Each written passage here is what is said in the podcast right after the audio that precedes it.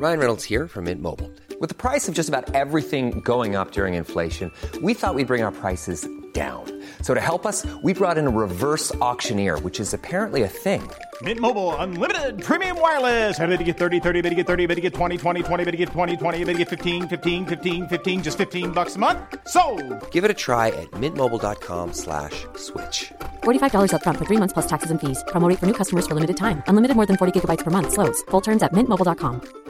Many of us have those stubborn pounds that seem impossible to lose, no matter how good we eat or how hard we work out. My solution is PlushCare. PlushCare is a leading telehealth provider with doctors who are there for you day and night to partner with you in your weight loss journey. They can prescribe FDA-approved weight loss medications like Wagovi and Zepbound for those who qualify. Plus, they accept most insurance plans. To get started, visit plushcare.com slash weight loss. That's plushcare.com slash weight loss. I'm Sandra, and I'm just the professional your small business was looking for. But you didn't hire me because you didn't use LinkedIn jobs. LinkedIn has professionals you can't find anywhere else, including those who aren't actively looking for a new job but might be open to the perfect role, like me. In a given month, over 70% of LinkedIn users don't visit other leading job sites. So if you're not looking on LinkedIn, you'll miss out on great candidates like Sandra. Start hiring professionals like a professional. Post your free job on linkedin.com/people slash people today.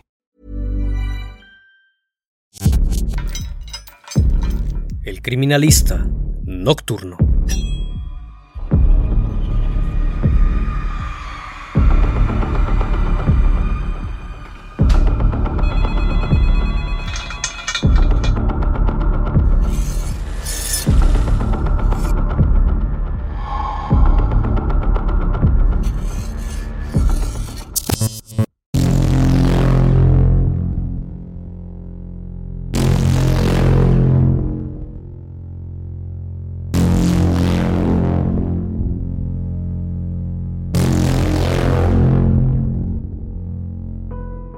Durante el proceso de una investigación, parte fundamental es el modus operandi, es decir, qué patrones y comportamientos realiza un sujeto desde el inicio, durante y al final del suceso. En muchos casos nos podemos topar ante cosas que nos parecen extrañas, pero todo movimiento siempre nos dice algo y nos da a conocer un poco más de la personalidad del sospechoso. Hay conductas que podemos destacar de otras, y es que depende mucho del desarrollo y el entorno en el que haya crecido el sujeto. En ocasiones las cargas del pasado afectan el presente y son bastantes las personas que de víctimas pasan a ser victimarios, cambiando los roles significativamente, ejerciendo poder y control sobre aquellos que pueden reflejarse en el pasado de ellos mismos. Durante los años de 2009 a 2015, en diferentes puntos de la ciudad fueron encontrados hallazgos terroríficos. Sin embargo, no habían notado relación alguna entre ellos, hasta que, a mediados de noviembre del 2015, dos personas aparecieron en un mismo lugar a escasos metros de un arroyo seco. Al encontrar una similitud en todos los casos, las autoridades iniciaron las investigaciones el 17 de noviembre del año 2015, luego de un reporte al número de emergencias en el cual se informó la localización de las extremidades de una persona en el interior de una casa abandonada, ubicada en las calles Novena y Sanabel de la colonia Desarrollo Urbano. Elementos de la unidad especializada de investigación acudieron al lugar para realizar las investigaciones pertinentes. Una vez que se realizó el levantamiento de dichas extremidades, procedieron a buscar el resto del cuerpo. Ya que no se encontraba en la casa, fue hasta 48 horas después que se logró la localización de un torso que tenía un corte por la mitad y diversos golpes en la cabeza. Fue hallado en un arroyo que se ubica a solo una cuadra adelante, en la calle 11, con esquina Álamos, al interior de una llanta de camión. Arriba se encontraba la parte delantera de un triciclo. Luego de las indagatorias se logró establecer la identidad del sujeto. Se trataba de Lorenzo Ernesto Olivas Berrios, de 22 años de edad, originario de la ciudad de Delicias, quien hace algunos meses se había mudado a la capital en búsqueda de trabajo. Fue visto por última vez la noche del 13 de noviembre por un familiar, a quien le comentó que saldría a comprar de cenar. Sin embargo, nunca regresó. Al siguiente día lo buscaron, pero no aparecía por ningún lado. Así pasaron los días hasta que el 16 de noviembre fue reportado como desaparecido. Al siguiente día se realizó el hallazgo. De acuerdo con la investigación, el joven acudió a un bar en donde se encontró con Andrés Castillo, quien luego de una charla lo acompañó a su domicilio, un cuarto que rentaba en una vecindad en la calle Sanabel, número 903, donde le ofreció sustancias ilícitas. Al ver que se encontraba bajo el influjo de las drogas, comenzaron a discutir. Este lo golpeó y después abusó de él. Posteriormente tomó un martillo y lo golpeó en la cabeza hasta que su cráneo se fracturó. Después procedió a cortar el cuerpo con una cegueta. Se dirigió al baño donde lavó las extremidades para que al trasladarlas no dejara rastros. Luego del acontecimiento, Castillo acudió con uno de sus amigos, a quien le pidió lo acompañara a su casa ya en el lugar le confesó lo sucedido. Sin embargo, amenazó al joven con hacerle lo mismo si no lo ayudaba a ocultar los restos. Al verse obligado, trasladaron el cuerpo al arroyo. No obstante,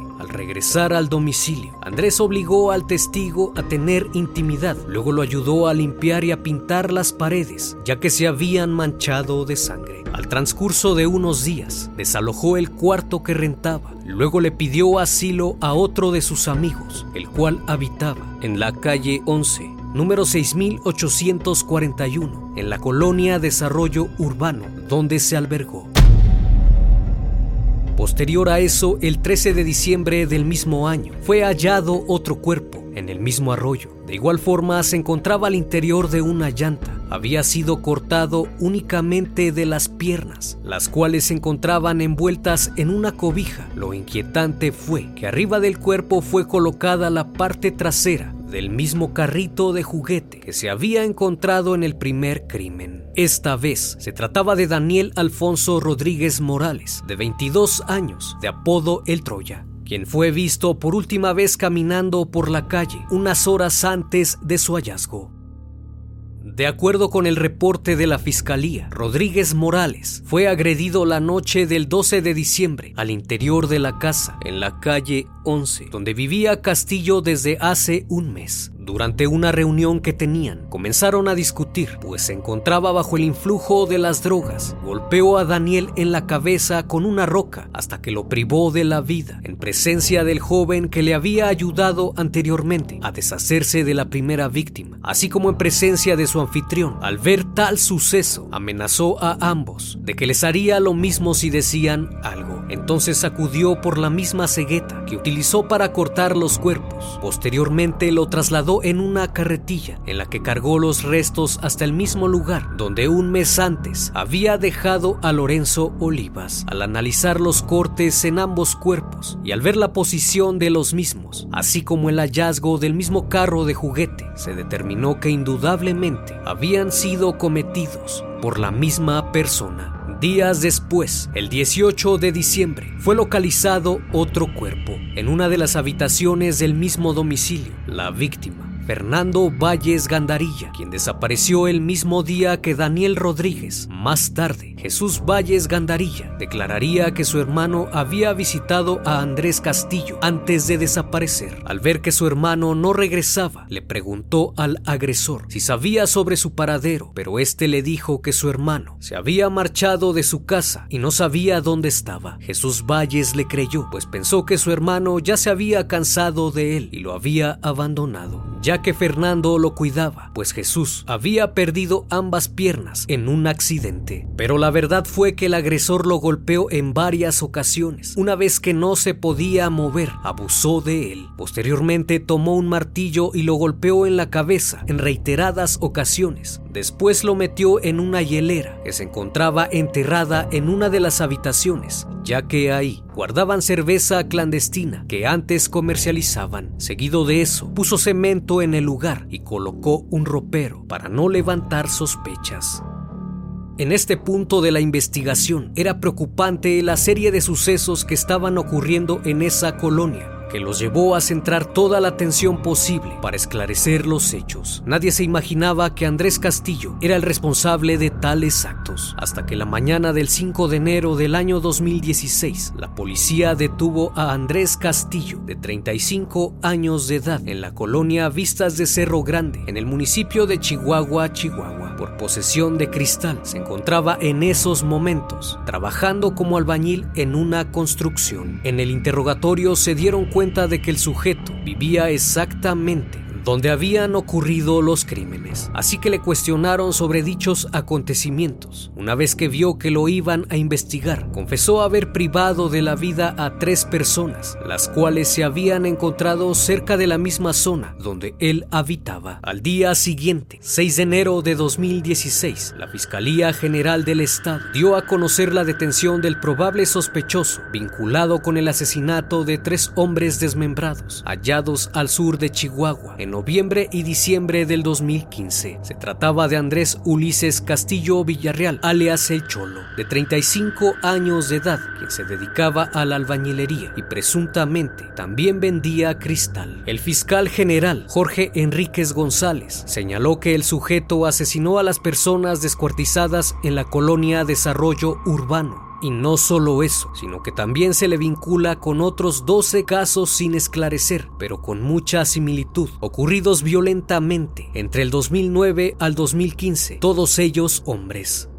De acuerdo a las investigaciones, utilizaba siempre el mismo modus operandi. Las víctimas eran seducidas con la promesa de consumir algo de cristal. Después iban al domicilio de Andrés Castillo. Una vez bajo sus efectos, los golpeaba con un objeto contundente en la cabeza. Luego de eso, abusaba de ellos. Posteriormente los asesinaba. Tomaba una cegueta, misma que fue usada para todas sus víctimas, y procedía a cortar las extremidades, para finalmente esparcir sus cuerpos en lugares abandonados. En algunas víctimas fueron hallados carros de juguete, que en un principio se pensó podrían tener relación con el robo de vehículos en la ciudad, pero luego de varios interrogatorios, algo que llamó sumamente la atención de este caso fue lo que Andrés Castillo declaró, pues mencionó que de niño había sufrido abuso por parte de una persona. Una vez que terminaba de estar con él, el atacante le obsequiaba un carro de juguete para que no dijera nada. El carro era muy similar al que dejó cerca de sus víctimas, lo que indica que posiblemente los carros de juguete representaban los regalos que le hacían de niño, evidenciando una carga emocional que va arrastrando desde su infancia y que en determinado momento pasó de ser víctima a victimario. Ello explica por qué todos son hombres. De acuerdo al perfilador John Douglas, la colocación de un objeto es la firma personal de un criminal, un detalle personal que es único en el individuo, que nos deja ver el estado emocional del sujeto, es decir, aquello que lo llena emocionalmente al momento del hecho, ya sea para saciar un instinto o para calmar un daño.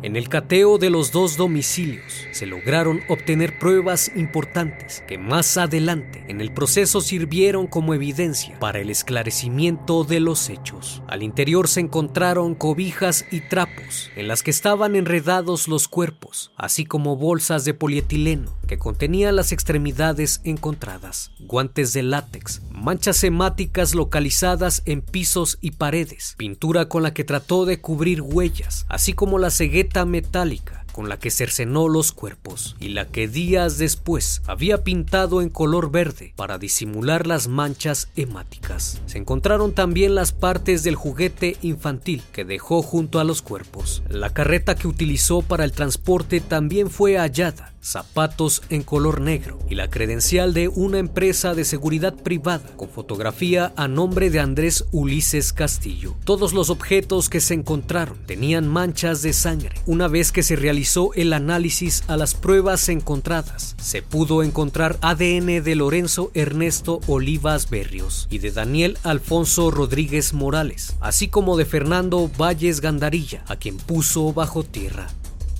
Durante la audiencia de vinculación a proceso, un testigo declaró ante el Ministerio Público que fue agredido por Andrés Castillo. Dicho testigo fue el joven a quien pidió ayuda para tirar los restos al arroyo. Este mencionó que Andrés se presentó en su casa en la madrugada para solicitarle un favor. Mencionó que se encontraba agitado y ebrio al entrar a su domicilio. Vio el cuerpo a la mitad de un sujeto en el baño. Luego lo amenazó que si no le ayudaba sería el próximo, añadiendo que no era el primer crimen que cometía, ya que le dijo que era un asesino en serie y que si estaba en libertad era porque nunca había dejado cabos sueltos. Una vez que lo dejaron en el arroyo, le confesó al joven que le gustaban los hombres y que si había acabado con él fue porque se quiso imponer en la intimidad. Luego de contarle esto, abusó de él, dejándole muy en claro que después del acto tenían que ser inseparables y que si él notaba distanciamiento, lo tomaría como una traición situación que se pagaba con sangre. Tras esto, el imputado le dijo a su víctima que a él le gustaba asesinar por placer y que siempre hacía un trabajo limpio, por eso no lo habían agarrado. Una vez que vio todas las pruebas en su contra, decidió confesar algunos otros crímenes que según la fiscalía podría tratarse de 20 personas a quienes privó de la vida. El perito en psicología forense mencionó que Andrés Castillo es un psicópata desordenado cuyas características son impulsivas y desorganizadas, no únicamente en los delitos, donde dejaba mucha evidencia, sino también en su vida personal. Finalmente, el 5 de diciembre del 2017, al término del juicio oral, el agente del Ministerio Público presentó pruebas sólidas, como periciales, testimoniales y de genética. A pesar de confesar haber cometido por lo menos 12 asesinatos, solo se le comprobaron 3 y un abuso, por lo que fue sentenciado a 120 años de prisión.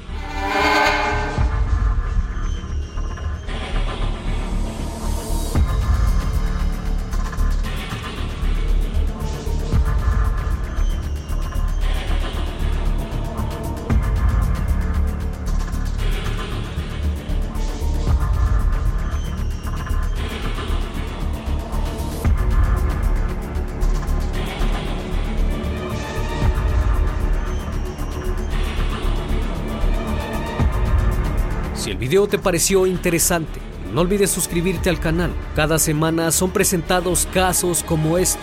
Cada caso es presentado con el mayor respeto posible. Esto es El Criminalista Nocturno. Hasta la próxima emisión.